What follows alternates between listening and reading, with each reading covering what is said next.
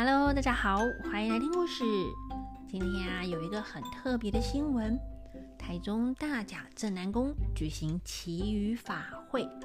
最近台湾中南部水库大缺水，因为下雨下的太少了，我们的农田啊就没有办法灌溉。结果呢，我们的农委会农田水利署就委托了大甲镇南宫举办一场祈雨法会呢。在这一场祈雨法会里，有一个很特别的东西哦。他们高高的挂起一只黑色的大鸟，叫做商羊。商啊是商业的商，羊啊就是羊妹妹的羊。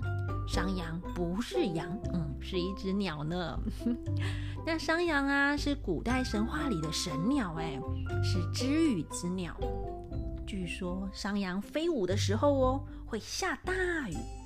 那在下大雨前呢，山羊啊就会弯着一只脚在那边跳舞呢。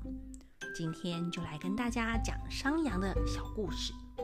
在很久很久很久以前，春秋时代哦，就是孔子的那个时代，齐国啊，有一天突然飞来一只脚的大鸟，停在皇宫前面，它就张着翅膀啊在那边挥的，可是它并没有飞起来，它就单脚站在地上。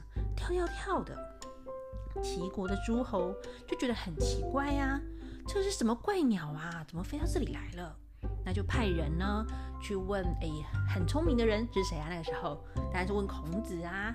孔子啊是鲁国人，可是这个时候啊，他刚好在齐国做客呢，所以他们就去问孔子了。那孔子就说啊，这种鸟啊叫做商羊，可以预知下雨。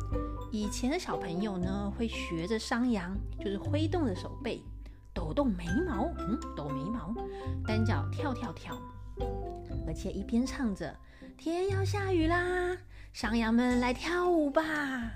那现在啊，齐国出现了商羊，应该就是要下大雨的预兆了。那下大雨要怎么办啊？哦，我们要赶快做好准备呀，像去清水沟哦，修堤防，就是做好所有严防豪大雨的准备。因为啊，马上可能就是豪大雨特报了。果然没有多久啊，齐呃不止齐国，到处都下起超大豪雨。那许多的国家都因为雨太大而淹水了，就只有齐国做好准备而没有事呢。那也有人说，山羊其实啊，它是两只脚的，只是啊，它跳舞的时候是一只脚而已，就被当成是一只脚的鸟了。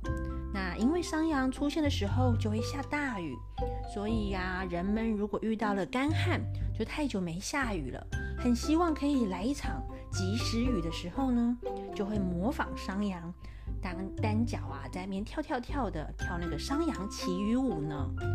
那有一种游戏。据说就是从这个商羊舞变来的哦。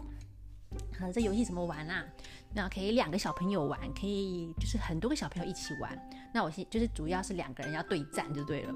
它是两个小朋友呢，就是把你的一只脚，好，一只脚搬起来，搬起来，膝盖朝向外面，单脚站立。